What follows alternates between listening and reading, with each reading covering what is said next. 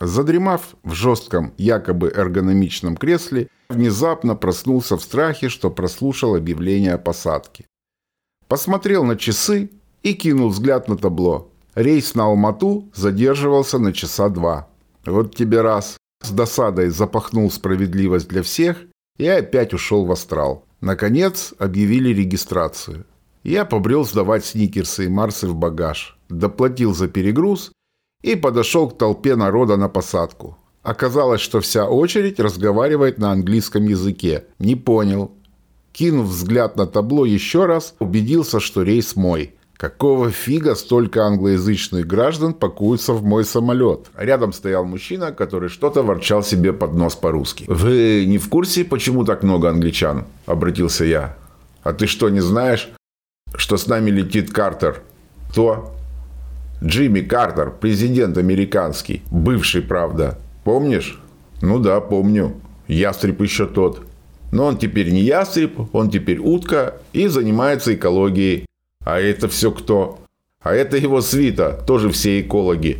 Летят в Казахстан с экологической миссией. Потому самолеты задержали, что он где-то на какой-то очень важной встрече застрял. В голдящей толпе заокеанских друзей я упал на свое место в самолете у окна иллюминатора. Прислонив голову к приятно прохладному стеклу, стал наблюдать. В два свободных кресла сели двое вежливо улыбающихся мужчин и сразу пристегнули ремни. Они переговаривались почти шепотом. «И че вы все улыбаетесь?» – подумал я и отвернулся к иллюминатору. Нас ведь учили, смех без причины – признак дурачины.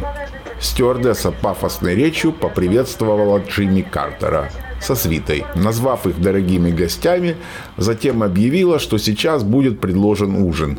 Интересно, а чем их будет кормить наш родной аэрофлот? Ведь то, что предлагали на рейсах аэрофлота в те годы, едой назвать нельзя.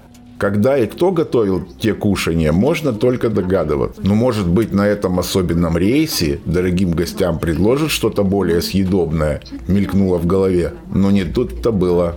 Стюардессы, шикуя своим английским и улыбками, раздавали подносы все с той же едой. Мне стало стыдно. Ну правда стыдно. Мы держава и не можем нормально накормить людей, я уткнулся лбом в спинку впереди стоящего кресла и из-под тяжка стал наблюдать за соседями. Поравнявшись своей тележкой с рядом наших кресел, стюардесса с улыбкой предложила поднос с едой сначала мне. Я вежливо отказался, попросив пустой поднос, сок и еще один пустой стакан. Та поняла, кто я есть, растворила улыбку на своем лице и передала посуду. Два американских дядьки получили свои подносы в полном объеме и недоуменно посмотрели на меня. Я, не меняя позу, косился на их подносы. Дядьки приоткрыли контейнеры и тут же закрыли. Улыбки испарились. Физиономии стали кислыми. «Ну теперь мой ход, господа». Я нырнул рукой под кресло, к своей сумке и стал по очереди доставать хлеб, колбасу, сыр, банку огурцов и с ликующей улыбкой поставил на свой столик бутылку коньяка. Достав складной нож, я чинно порезал на порции продукты, открыл литровую банку с огурцами и соорудил два огромных бутерброда. Положив их на салфетки, я жестом предложил своим спутникам. Видно, они были очень голодные. И отказаться от такой картины уже не смогли. Уверенным движением я распечатал коньяк и протянул руку с бутылкой к уже пустым стаканам американцев. «Yes, good!» – заголосили дядьки и подняли стаканы. Я улыбнулся, опрокинул свою порцию спиртного – и, крякнув, стал закусывать.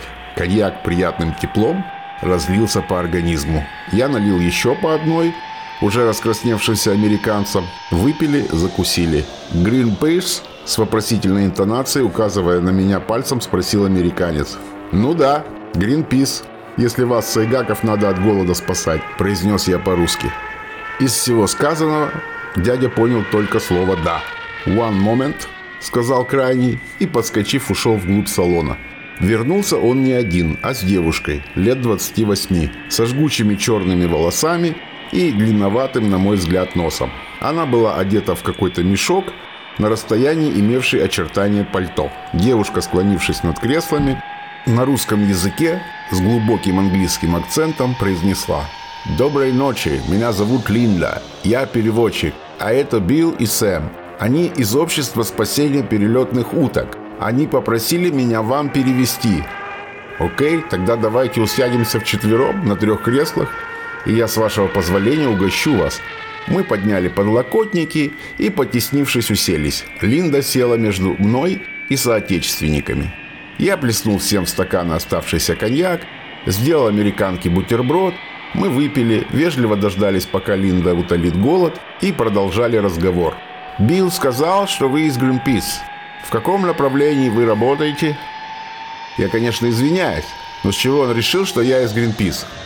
На вашей куртке написан их лозунг «Unjustice for all». Опять куртка. Ну ладно, Greenpeace так Greenpeace. У нас еще не выработана концепция по Казахстану. Напал на меня Степ. Летите еще пару часов, а тут такой случай постебаться над союзником. Ну не могу я этого упустить. Мы только решаем, что нам защищать.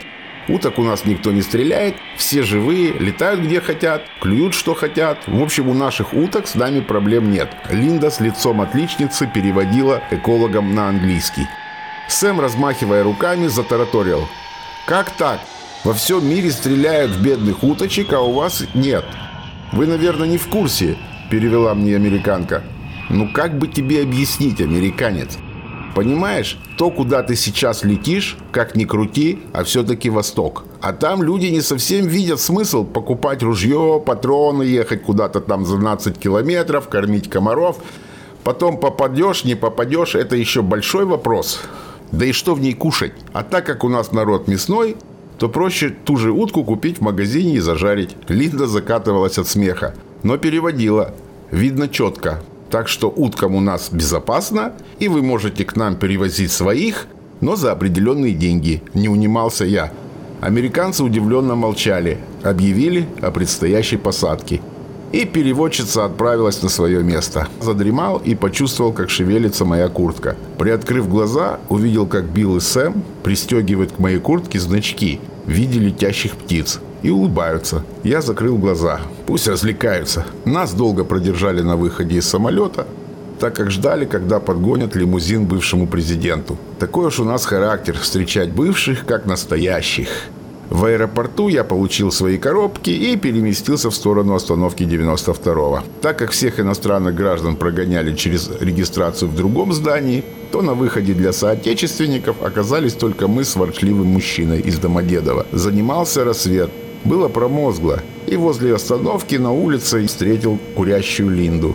«Вы же не из Greenpeace», – улыбаясь, произнесла американка. «Нет, конечно. Но если вашим спутникам так хотелось, то я просто развлекался. Тогда что вы заявляете этой надписью на куртке? Да ничего, просто справедливость для всех. Написал переводчице свой телефон на случай, если вдруг будут затруднения в нашем городе, и прыгнул в Икару с колбасу. Я ехал, и в голове волей-неволей возникали все персонажи, которых я встретил за эти два дня. И Руслан из гостиницы, и Дед Мороз с базара, и женщина-таксист, и американцы. Я устроился поудобнее, так как ехать часа полтора, и шепотом в воздух сказал «Unrestricted for all». Шел мокрый снег. Он хлестал под наклоном и, ложась на землю, превращался в грязную массу.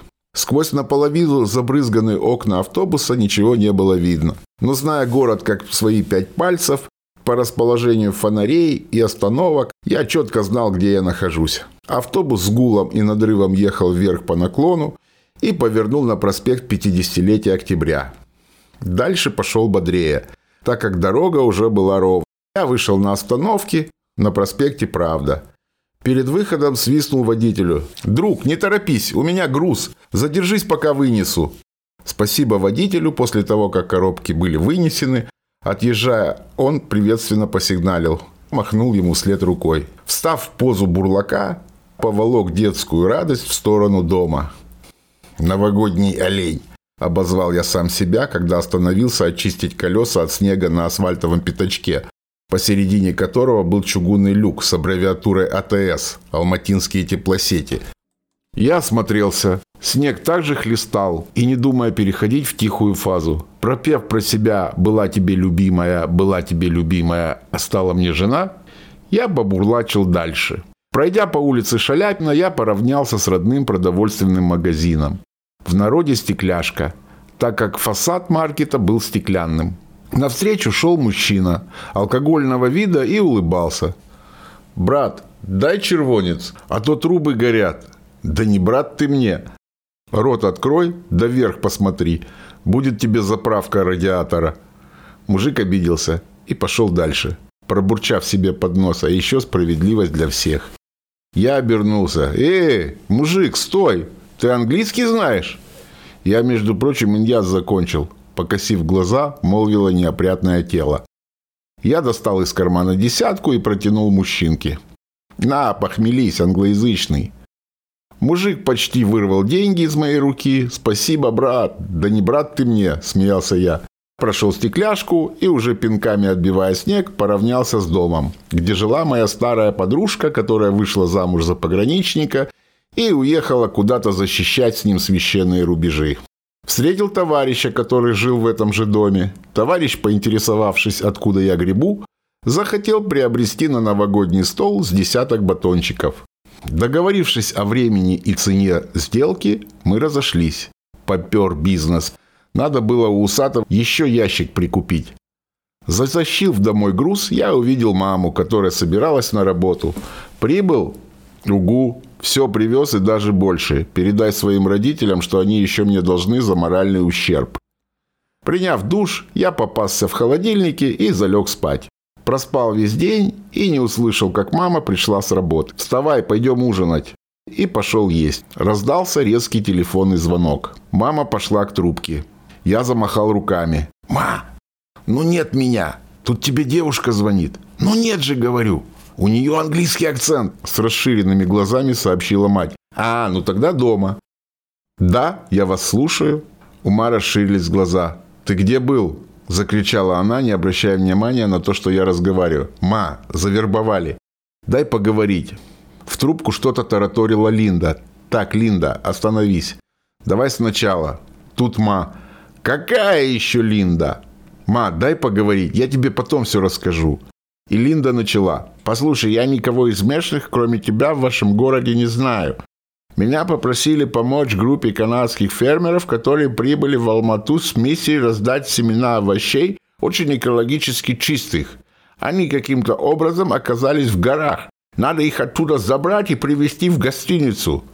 Когда?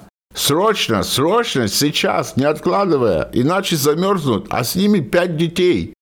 «Линда, у меня нет машины. Как мне помочь?» «Я позвонила председателю партии «Зеленых». Он выслал машину. Но я одна боюсь. Дай свой адрес, я за тобой приеду». Я дал Линде адрес. А сам остался сидеть на телефонной тубочке серии «Додж» из румынского гарнитура, которые заселяли, если не половину, то точно четверть всех алматинских квартир. Какие нахрен канадцы? С экологически чистыми семенами. Вроде у нас тоже не грязные. Какие горы? Как они могли там оказаться с пятью детьми? Председатель партии зеленых. А что, у нас уже многопартийная система? И даже есть партия зеленых? Вопросов было больше, чем нужно. И очень странных вопросов. Ну да, надо одеться, а то сейчас приедет. Куда собрался и что за Линда? Выскочила из угла мать. Ма, да сам не понял, потом расскажу но мне надо уйти ненадолго. Я заранее вышел во двор, чтобы избежать лишних вопросов, так как у меня, у самого, на них ответов не было. Во двор ввалился военный УАЗ-буханка. С переднего сиденья выскочила Линда. «Садись! По дороге все расскажу». Я стоял как вкопанный. Ночь, микры, буханка, американка. Картина, ну, ниппель. Я ловко прыгнул в машину, так как я отслужил в армии, на такой же буханке, медиком. Но в армии она называлась таблеткой. Водила рванул со второй скорости. Странная, однако, машина у зеленых, сказал я в воздух. Тут затараторила Линда. «Понимаешь, это очень специфичные люди. Надо их поселить в самую дешевую гостиницу. Они очень специфичные, у них нет денег». Вот тебе раз. А кто будет платить за гостиницу? Зеленые выделили немного денег, но очень немного. Они еще будут в Алмате 4 дня, а потом их надо отправить на поезде в Москву. Линда, ты с ума сошла. На поезде в Москву три дня пути. Язык не знают, денег нет. Как доедут? Мы ехали по проспекту Абая и свернули на проспект Ленина вверх. Потом водитель резко рванул влево, и мы оказались в частном секторе под горой Коктюбе. Виляя по переулкам вдоль покосившихся штакетников убогих домишек, соседствующих с более солидными собратьями, улочки переплетались змейками. Фонари тускло горели, хоровой собачий лай глушил даже рокот мотора УАЗа. Мы подъехали к убогому домишке, из окошек которого шел тусклый свет. Я, как заправский десантник, выскочил из машины, рисуясь перед Линдой, подал ей руку, и мы вошли в хатку. Продолжение следует.